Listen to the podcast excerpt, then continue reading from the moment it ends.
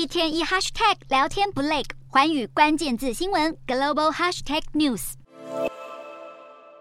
日前才传出俄罗斯正在拟定一项对中国的协议，传出克里姆林宫当局希望增加远东与西伯利亚等地的谷物产量，以此增加对中国的粮食出口。现在又传出俄罗斯在时隔了一百六十三年之后，重新对中国开放了海参崴港。海参崴港被俄罗斯称为弗拉迪沃斯托克港。一八六零年的中俄北京条约将包括海参崴在内的区域割让给了当时的俄罗斯帝国。海参崴被割让的一百六十三年来，不仅使得中国的黑龙江江和吉林变成内陆省，两省的货物运输也只能经由陆路到辽宁省的大连等港口，才能走海运路线。这一次是中国的海关总署公布文件表示，将增加海参崴作为内贸货物的转口岸。也就是允许中国的国内贸易货物可以经由境外的海参崴转运到另外一个境内港口。此举不但解决了中国东北黑龙江和吉林两省北货南运的不畅通问题，更让海参崴重新回到了中国的经济体系当中。有专家就分析，俄罗斯向中国开放重要的海参崴港，显然是在对中国示好，代表乌俄战之后两国的关系天平已经在向中国倾斜，俄罗斯更需要中国的支持，因此才更加积极地推动两国的经贸合作。